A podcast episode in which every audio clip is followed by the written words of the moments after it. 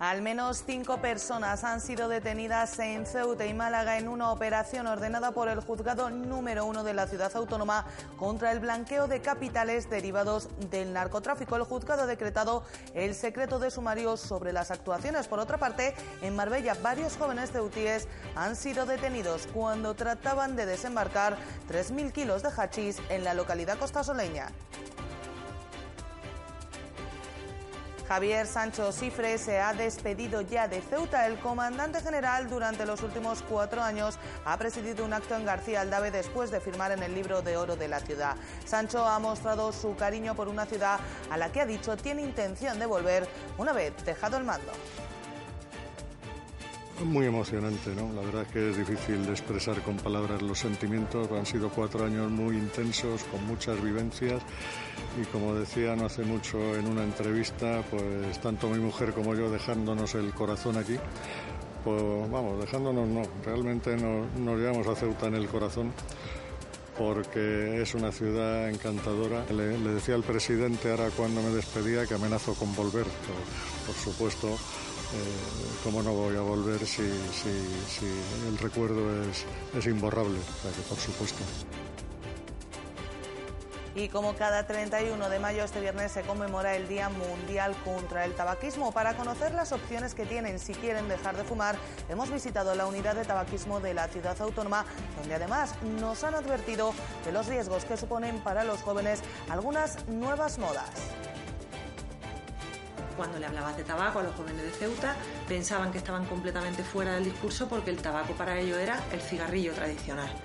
Entonces hay una serie de productos que están en auge, como el tema del tabaco de sabores, la cachimba, o el cigarrillo electrónico, o el vapor, o el Yule que vendrá dentro de poco de América, que para ellos son novedades como muy consustanciales con su edad. Notamos que en eso nos tienen que ayudar los padres y las madres, que muchos de ellos, por no saber, por desconocimiento pensamos, son facilitadores y son capaces de ofrecerle a su hijo la cachimba diciéndole que no me entere que fumas, pero cachimba sí. Muy buenas noches, bienvenidos a los servicios informativos de Ceuta Televisión. Estos que les hemos relatado son tan solo algunos de los asuntos que nos deja esta jornada de viernes. El resto, como siempre, se los contamos a continuación. Comenzamos.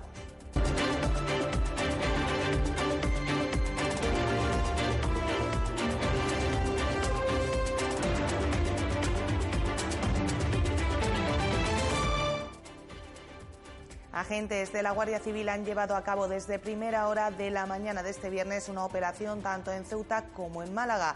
De momento han trascendido pocos datos, aunque sí se sabe que se trata de un operativo contra el blanqueo de capitales procedente del narcotráfico en ambas localidades. El operativo sigue abierto. Por otra parte, varios ceutíes han sido detenidos en Marbella tratando de desembarcar 3.000 kilos de hachís. Al menos cinco personas han sido detenidas en una operación desarrollada por la Guardia Civil tanto en Ceuta como en Málaga contra el blanqueo de capitales procedentes del narcotráfico. La operación comenzaba a primera hora de la mañana de este viernes con el registro además de varios locales tanto en una como en otra ciudad. En Ceuta son al menos dos los detenidos. Una vivienda en la barriada de Postigo era registrada por agentes del Instituto Armado además de varios inmuebles tanto en Avenida Lisboa como Alférez Provisional presuntamente vinculados a uno de los detenidos. Operativo ha partido desde el juzgado número uno de la ciudad autónoma que ha decretado con carácter inmediato el secreto de sumario sobre las actuaciones. La operación continúa abierta por lo que no se descartan nuevas detenciones en próximas horas. No es el único hecho relacionado con el narcotráfico. También durante la pasada madrugada varios ceutíes eran detenidos en Marbella, Málaga, al ser sorprendidos por la Guardia Civil tratando de desembarcar 3.000 kilos de hachís en el puerto de la localidad costasoleña. Al sorprendidos trataron de huir por una carretera nacional cercana, pero los miembros del Instituto Armado los detuvieron a todos. Según varios medios malagueños, la Benemérita llevaba tiempo siguiendo el rastro a esta organización cuya mercancía hubiera alcanzado el valor de varios millones de euros de haberse podido vender. Y no dejamos los sucesos porque un agente de la policía local ha sido detenido en las últimas horas acusado de un presunto delito de agresión sexual. Según ha podido saber Ceuta Televisión, el detenido se encuentra bajo custodia del Cuerpo Nacional de Policía. Se le aplicará además un expediente disciplinario en tanto no se resuelvan los hechos denunciados.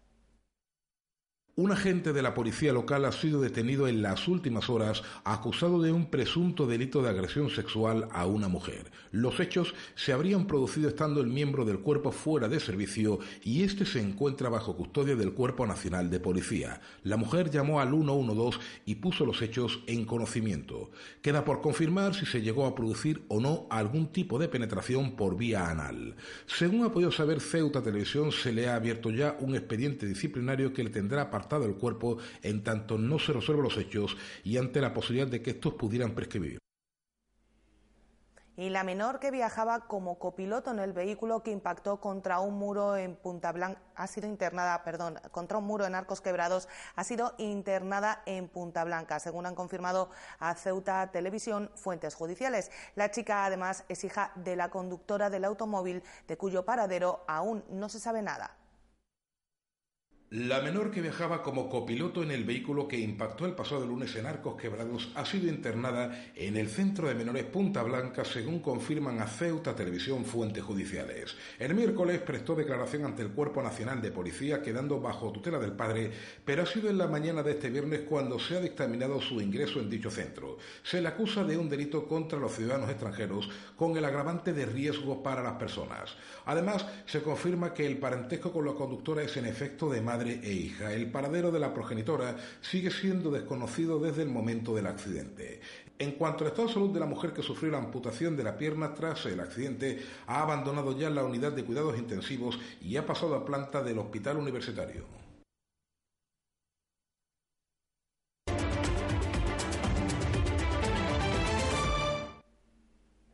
El Comité Ejecutivo Nacional de Vox ha dado a conocer las condiciones de su partido para formar gobierno. Según ha trascendido, el partido estará dispuesto a negociar con todas las formaciones políticas dispuestas a liderar proyectos que dejen fuera de los gobiernos regionales y municipales a los partidos de izquierda. Aplicado a Ceuta, la formación de un gobierno del PP en solitario parece ya inevitable. Dejar fuera de los gobiernos locales y autonómicos a los partidos de izquierda o regionalistas. es la premisa que la Comisión Ejecutiva de Vox a nivel nacional ha marcado para entablar negociaciones con otras formaciones políticas tras las elecciones autonómicas del pasado fin de semana. Según informan algunos medios, se ha nombrado un equipo negociador encabezado por el número 3 del partido Iván Espinosa de los Monteros, dado que esta formación podría ser decisiva en los ejecutivos autonómicos de Madrid, Murcia, Ceuta y Melilla, además de en otra decena de ciudades. Esta premisa, por tanto, deja más cerca que nunca una sexta investidura de Juan Vivas. La única posibilidad alternativa sería un acuerdo con el PSOE por parte de Vox que convirtiese en presidente a Manuel Hernández. Desde la sede del Paseo de las Palmeras siempre se ha afirmado estar a la espera de las conclusiones de esta reunión del Comité Ejecutivo Nacional antes de dar cualquier paso. Vivas, por tanto, será presidente o con el apoyo barra abstención de Vox o siendo rechazada su candidatura en primera vuelta y proclamándosele a continuación como presidente al encabezar la lista más votada. En cualquier caso, la intención del jefe del Ejecutivo funciones es seguir gobernando aún en minoría con un gabinete monocolor. El Instituto de Estudios Ceutíes ha organizado para el próximo martes, desde las siete y media de la tarde, un coloquio para analizar los resultados de las elecciones autonómicas del pasado domingo. El mismo contará con la participación de la Asociación de Sociólogos y Politólogos de Ceuta y pretende analizar los resultados y las peculiaridades de la cita electoral para posteriormente abrir un diálogo con los asistentes al respecto. La cita tendrá lugar en el Salón de Actos del propio instituto, situado en el edificio del Museo del Rebellín en la tercera planta. Y cambiamos de asunto. Javier Sancho Cifre se ha despedido en la mañana de este viernes de Ceuta antes de su paso a la reserva. Primero con su firma en el libro de oro de la ciudad autónoma, en el que ha agradecido las atenciones prestadas a él y a su familia, explicando que siempre llevará consigo a Ceuta en el corazón. El militar ha estampado su rúbrica con un Javier Sancho, soldado de España. Javier Sancho Cifre deja la Comandancia General de Ceuta tras cuatro años al mando de la zona militar. Antes de la parada en García Aldave, que supone su despedida de la tropa, ha tenido tiempo de estampar su firma en el libro de oro de la ciudad. En dicho texto, el soldado de España, así lo ha afirmado, ha dejado patente su cariño por Ceuta. Agradezco al excelentísimo señor don Juan Jesús Vivas Lara el honor que me dispensa al permitirme firmar en este libro de oro y muy especialmente en la magnífica relación cordial, fluida, leal y de cooperación mutua que hemos mantenido en todo momento y que estoy seguro que continuará en el futuro. Con todo afecto, Javier Sancho Cifre, soldado de España. Un cariño que, según ha dicho el presidente de la ciudad, Juan Vivas, es recíproco, recordando algunos de los aspectos en los que ha colaborado estrechamente este mando castrense. Eh, la remodelación y el descentamiento de los museos de regulares y de la Legión, la consolidación de las pruebas deportivas de la cuna de la Legión y el desafío de los 300, la medalla y el monumento a ingenieros, el adecentamiento de los aledaños del Mirador y de la ermita de San Antonio, o la pista de atletismo que, ya está en construcción. Sancho amenaza con volver ya del ligado de la vida militar y a título personal, según él mismo ha dicho a Ceuta Televisión. Muy emocionante, ¿no? La verdad es que es difícil de expresar con palabras los sentimientos. Han sido cuatro años muy intensos, con muchas vivencias y como decía no hace mucho en una entrevista, pues tanto mi mujer como yo dejándonos el corazón aquí, pues vamos, dejándonos no, realmente nos, llevamos a Ceuta en el corazón porque es una ciudad encantadora. Le, decía al presidente ahora cuando me despedía que amenazo con volver, pues, por supuesto eh, ¿cómo no voy a volver si, si, el recuerdo es, es, imborrable? O sea que por supuesto. Javier Sánchez Cifre llegó a Ceuta justo hace cuatro años, en junio de 2015. Y el acto central de conmemoración del Día de las Fuerzas Armadas se desarrollará este domingo desde las 12 del mediodía en el patio de armas de las murallas reales. El mismo consistirá en un homenaje a la bandera, así como en el tributo a todos aquellos que dieron su vida por España. El acto central de conmemoración del Día de las Fuerzas Armadas se desarrollará en Ceuta este domingo desde las 12 del mediodía. Consistirá en un acto de homenaje a la bandera y a todos aquellos que dieron su vida por España que se desarrollará en el patio de armas de las murallas reales. Tras el acto se desarrollará un desfile a pie en el que participará una representación de todas las unidades que integran la Comandancia General de Ceuta en cuatro batallones, legionarios, regulares, artilleros y un batallón mixto del resto de unidades. Se da la circunstancia de que este acto ya no estará presidido por el hasta hoy comandante general de Ceuta, Javier Sancho Cifre, que pasa a la reserva este sábado. El encargado de presidir el mismo será el general Jesús Arenas García, comandante general interino. A este acto acudirán además las principales autoridades de la ciudad.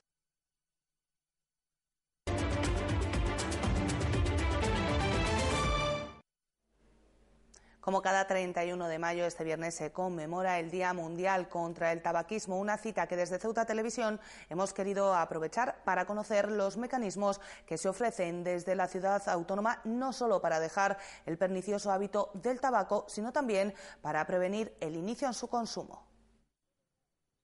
Si quiere dejar de fumar, siga atentamente lo que les vamos a contar. No es fácil y no se consigue de un día para otro, pero es necesario por su salud y por la de los que están a su alrededor, porque cuando usted se lleva un cigarro a la boca, son cerca de 7.000 las sustancias que está introduciendo en su cuerpo, sustancias como el arsénico o el níquel, veneno puro para su organismo. El tabaco es una droga, mata, enferma e invalida o sea, no solamente puedes morir, sino que te acorta los años de vida y los que vives los vas a vivir mal. Siempre recordar que de cada dos fumadores, uno morirá por alguna enfermedad relacionado por el consumo de tabaco. Y si no lo hace por usted, hágalo por quienes le rodean, especialmente por los menores. En eso trabaja activamente la Consejería de Sanidad a través del programa Coche sin humo, porque tal y como nos ha explicado la responsable del Plan Integral de Tabaquismo, cuando fuman el coche, las sustancias se mantienen en él más de 15 días esas partículas tóxicas que se quedan y que luego irá el niño hilanando a lo largo del tiempo, que será como el humo de tercera mano.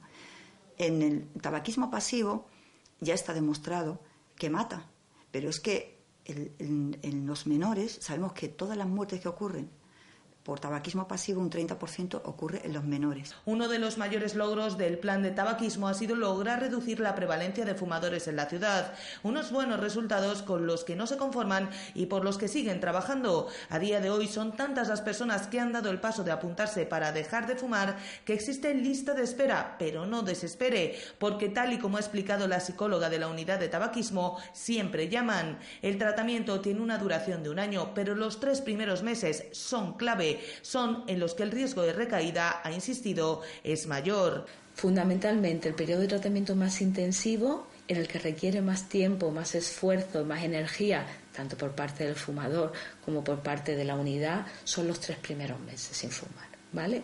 ¿Por qué? Pues no porque yo lo diga o no porque se pase mejor o peor. Eh, a veces suele coincidir y a veces no, sino porque en los estudios clínicos eh, los la mayoría de los fumadores que intentan dejar de fumar por su cuenta con ayuda, si recaen, recaen en esos tres primeros meses. Desde la unidad de tabaquismo se trabaja de forma multidisciplinar para lograr el objetivo, un objetivo en el que es vital la concienciación y la motivación, una motivación que dan los resultados objetivos, las pruebas que se realizan de forma periódica y que demuestran cómo la salud mejora cuando se abandona el tabaco. Nosotros hacemos las pruebas, ya te digo, del monóxido, de la tensión, las pruebas, lo que decíamos, el ver el tema de, del alquitrán. Eh, esto es vamos, te iba a decir es real, vamos, no es real que tiene las colillas, pero este es el alquitrán que se podría sacar de, un, de, una, de una autopsia de un muerto de una persona que se fumara un paquete de tabaco al día durante un año. Si le abren los pulmones y rasca, esta sería la cantidad de alquitrán que se podría sacar. No menos vital es la prevención. Nada mejor que lograr que un adolescente no fume su primer cigarro e incluso que se convierta en un agente de salud que incentive el que sus mayores dejen de fumar. Es por ello que desde la unidad de tabaquismo se trabaja con los grupos en edad de riesgo, especialmente en primero y segundo de la ESO, para evitar que se conviertan en adictos. Que lo suyo es hacer un taller, por llamarlo de alguna manera, porque es interactivo, que no fuera solamente de una sesión, que fueran mínimo de dos o tres, en el cual seamos capaces de hacernos con el grupo, de ver realmente las peculiaridades que hay en tema de consumo de tabaco y que seamos capaces de premiar o fortalecer la decisión de no empezar a fumar, porque nadie les puede obligar a fumar. La decisión es de ellos. Los nuevos dispositivos, las modas, son un peligro en este caso. Las cachimbas o los VAP son los nuevos resquicios que busca la industria para seguir viva, algo de lo que tratan de concienciar a los menores, pero que es vital también que conozcan los padres para evitar convertirse en facilitadores. Cuando le hablabas de tabaco a los jóvenes de Ceuta, pensaban que estaban completamente fuera del discurso porque el tabaco para ellos era el cigarrillo tradicional. Entonces hay una serie de productos que están en auge, como el tema del tabaco de sabores, la cachimba, o el cigarrillo electrónico, o el vapor, o el Yule que vendrá dentro de poco de América, que para ellos son novedades como muy consustanciales con su edad. Notamos que en eso nos tienen que ayudar los padres y las madres, que muchos de ellos por no saber, por desconocimiento pensamos, son facilitadores y son capaces de ofrecerle a su hijo la cachimba diciéndole que no me entere que fumas, pero cachimba sí. En esta edición, el Día Mundial contra el Tabaquismo se centra en la salud pulmonar y en eso también Ceuta es pionera a través de su programa de detección de POC, una enfermedad asociada al tabaco que puede generar gravísimas consecuencias. De la misma se han detectado ya 23 casos gracias al protocolo establecido en colaboración con Ingesa. Y cambiamos de asunto porque la Feria del Libro ya está en funcionamiento. Desde esta misma tarde, los libreros de Ceuta exponen las últimas novedades editoriales en el principio de unas jornadas que llenarán de cultura y actividades la Plaza de los Reyes. La primera en intervenir ha sido Paloma Sánchez Gárnica, cuyo último libro, La sospecha de Sofía, vaya por la cuarta edición. La cercanía del verano invita a la playa, al ocio y a leer. Es por tanto la inaugurada en la tarde de este viernes otra magnífica ocasión para darse un paseo por la Plaza de los Reyes, a hablar con libreros y editores sobre novedades o aficiones.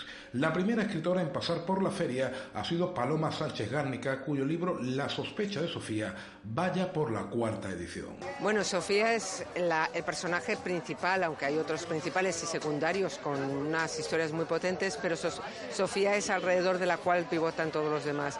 Sofía es una mujer eh, con mucho talento, una mujer brillante, pero que está aplastada por el rol de madre y esposa en aquellos años finales de los 60, eh, con esta dictadura, la dictadura eh, franquista que teníamos y con esa mentalidad de que la mujer se tenía que quedar en casa, incluso aquellas que tenían muchísimo talento. Un libro que vuelve a reflexionar sobre el papel de las mujeres olvidadas en la historia. ¿Cuántas Sofías habrá? Las mujeres hemos irrumpido en este tema de la literatura con muchísima fuerza.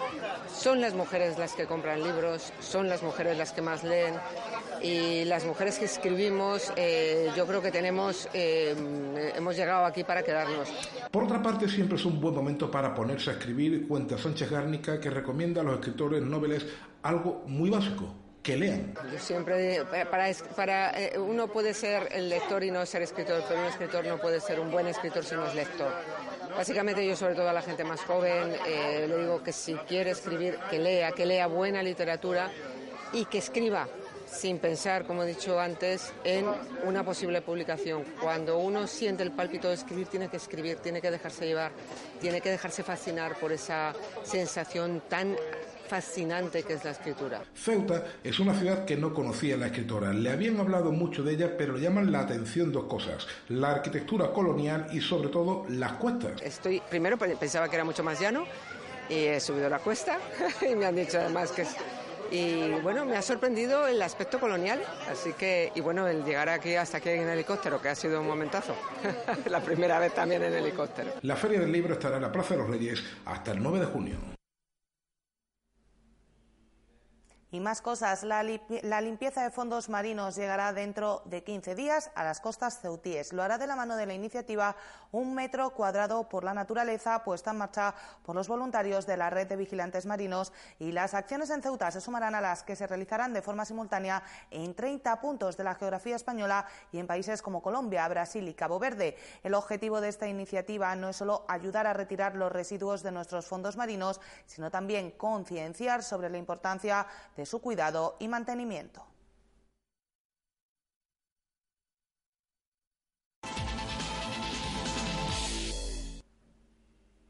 Y en el tiempo del deporte les contamos que el jugador ceutí de primera división, Anuar Mohamed, visitó este pasado jueves a la plantilla de la agrupación deportiva Ceuta Fútbol Club. El centrocampista del Real Valladolid espera que su equipo, que el equipo de su tierra, pueda ascender a Segunda División B esta misma temporada. El jugador de primera división perteneciente al Real Valladolid, Anuad Tuami, ha mandado un mensaje de apoyo a toda la familia de la agrupación deportiva Ceuta Fútbol Club. El Ceutí espera que el club de su tierra pueda pasar de ronda tras vencer al Prat. Bueno, el primer mensaje eh, ha sido prácticamente que, que lo pueden conseguir, que plena confianza en ellos, que juegan aquí en casa ante su afición, que tienen ellos toda la ilusión del mundo y que seguramente confiamos plenamente en ellos en que lo van a sacar adelante. Anartuami cree que Ceuta se merece un equipo como mínimo en Segunda División B. Sí, aún, claro, yo de bien pequeño pues recuerdo venir aquí con mi padre al estadio y ver al equipo ahí en Segunda B y encima que era de los gallos de la categoría, siempre luchando, eh, incluso años de a punto de rozar eh, subir a esa Segunda División, no, no se consiguió y verlo ahora en Tercera División pues eh, de alguna manera en el fondo de tu corazón eh, te, pone, te pone triste. Por eso tenemos mucha ilusión en que el equipo de nuestra ciudad dé como mínimo ese, salto de categoría. El jugador ya se encuentra bastante recuperado de la lesión que le hizo perderse el final de esta difícil temporada. Bueno, de mi lesión pues ya llevo seis semanas. Eh, la verdad que fue una lesión fuerte, una pena porque ese tramo final de temporada yo me encontraba en un buen momento y creo que hubiera podido acabarlo de una de una buena manera, pero bueno, ahora solo pienso en recuperarme, ya queda un mes para la pretemporada y, quiero llegar a tope para, para, el año que viene, pues que nos espera un otro año ilusionante en Primera División. Para Anuar la temporada del Valladolid ha sido todo un éxito tras conseguir la ansiada permanencia. Y claro, eh, eh, nuestro primer año en Primera División con muchos jugadores con inexperiencia, eh, que prácticamente la plantilla entera debutaba en primera división, era su primer año y poder salvarnos, pues eso al final es, un gran logro y ahora eh, pensar en el futuro e intentar conseguir eh, más logros, no solo pensar en salvaciones y el día de mañana, ¿por qué no aspirar a, más cosas? Además, en su debut del primer anual consiguió su primer gol como jugador de primera división, anotándoselo al Real Madrid. Sí, al eh, marcar tu primer gol en primera contra un equipo como el Real Madrid, pues está claro que es, ilusionante. Eh, recuerdo ese día que fue el primer gol del partido, hicimos nos anularon dos goles, fallamos un penalti. Eh, hicimos un gran partido, acabó el partido 4-1 ganando el Madrid porque esa gente no te perdona, a poco que llegan al área te, te sentencian. Sí que es verdad que nos merecimos más, queda en el recuerdo para toda la vida, lo recordaré siempre ah, y, ojalá que el día de mañana pues lleguen más goles en primera. El jugador Caballa espera que la agrupación deportiva Ceuta Fútbol Club, el equipo de su tierra, consiga el ansiado ascenso esta misma temporada. Pues precisamente la agrupación deportiva Ceuta Fútbol Club ya tiene nuevo himno. Pinturas de Guerra es el nombre elegido por Paco y Julio Sánchez, autores de una letra que se estrenará este domingo en la vuelta de la primera eliminatoria de ascenso ante el Prat. La agrupación deportiva Ceuta Fútbol Club presentó oficialmente su nuevo himno llamado Pinturas de Guerra un himno compuesto por Paco Sánchez y al que le ha puesto voz Julio Sánchez, dos autores muy conocidos en nuestra ciudad. Y bueno, para mí un orgullo tremendo eh, la responsabilidad que me encomendó mi primo Julio dos días antes del partido del Ceuta contra el Betis. Eh, surgió como un proyecto relámpago y yo creo que dentro de nuestro eh, nuestro arte entre comillas pues creo que se han cumplido las expectativas tanto a nivel de letra por el mensaje que lleva, a nivel de música y la voz prodigiosa de, Julio, no lo voy a descubrir. Eh, me acuerdo de Rubén Cárdenas en este momento porque ha sido el, músico que le ha dado forma a, la idea ¿no? que yo plasmé en su momento. Y, nada, para mí es un orgullo. Eh, entre otras cosas, bueno, eh, lo que yo pretendía con mi idea, mm, siempre teniendo en cuenta que está dentro del guion a uno le puede gustar más, a otro le puede gustar menos. Eh, yo simplemente pretendía que emocionara al escucharlo, que emocione al cantarlo, pero sobre todo que, que una el sentir de la afición del, del Ceuta. Paco Sánchez explicó cómo surgió la idea de componer este himno que será la banda sonora de la eliminatoria ante el Prat el próximo domingo. Puse mano a la obra mm, en mi casa un ratito, por la noche me puse a darle vuelta con la guitarra, salió muy fácil, afortunadamente, aún me convenció. Eh, se lo comenté, digo, mira, ya estoy liado con el tema porque esto es más pronto que tarde, ¿no? Y le metí mano a la letra, tenía claro el mensaje. Mm, pienso que intenté en cada, en cada estrofa, intenté levantar un poquito el vello y que cada uno a su manera pues se siente identificado con alguna estrofa y especialmente con los colores de nuestra bandera. Por su parte, Julio Sánchez espera que este nuevo himno ayude al Ceuta a conseguir el objetivo del ascenso. El aportar para que los campeones lleguen al Ceuta lo más alto, para mí es un placer eh, contribuir a ese éxito. Tras finalizar la presentación, toda la plantilla de la agrupación deportiva Ceuta Fútbol Club entonó la nueva letra pintándose la cara con las nuevas pinturas de guerra.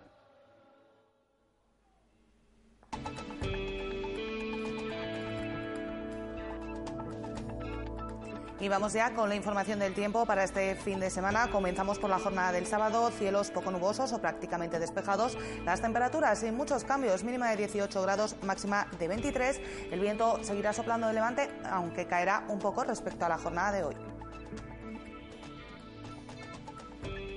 Y un panorama muy similar el que nos espera para la jornada del domingo con esas temperaturas que prácticamente se mantienen, mínima de 18 grados, la máxima sube un poquito hasta los 24 y el viento seguirá soplando de levante. Y el número premiado en el sorteo de la Cruz Roja de hoy ha sido el 567 567. Nosotros nos vamos ya, no sin antes recordarles que pueden seguir toda la actualidad de la ciudad en nuestros perfiles, en las redes sociales, Facebook y Twitter, en nuestros podcasts y, como no, aquí en www.ceutatv.com. Disfruten del fin de semana. Adiós.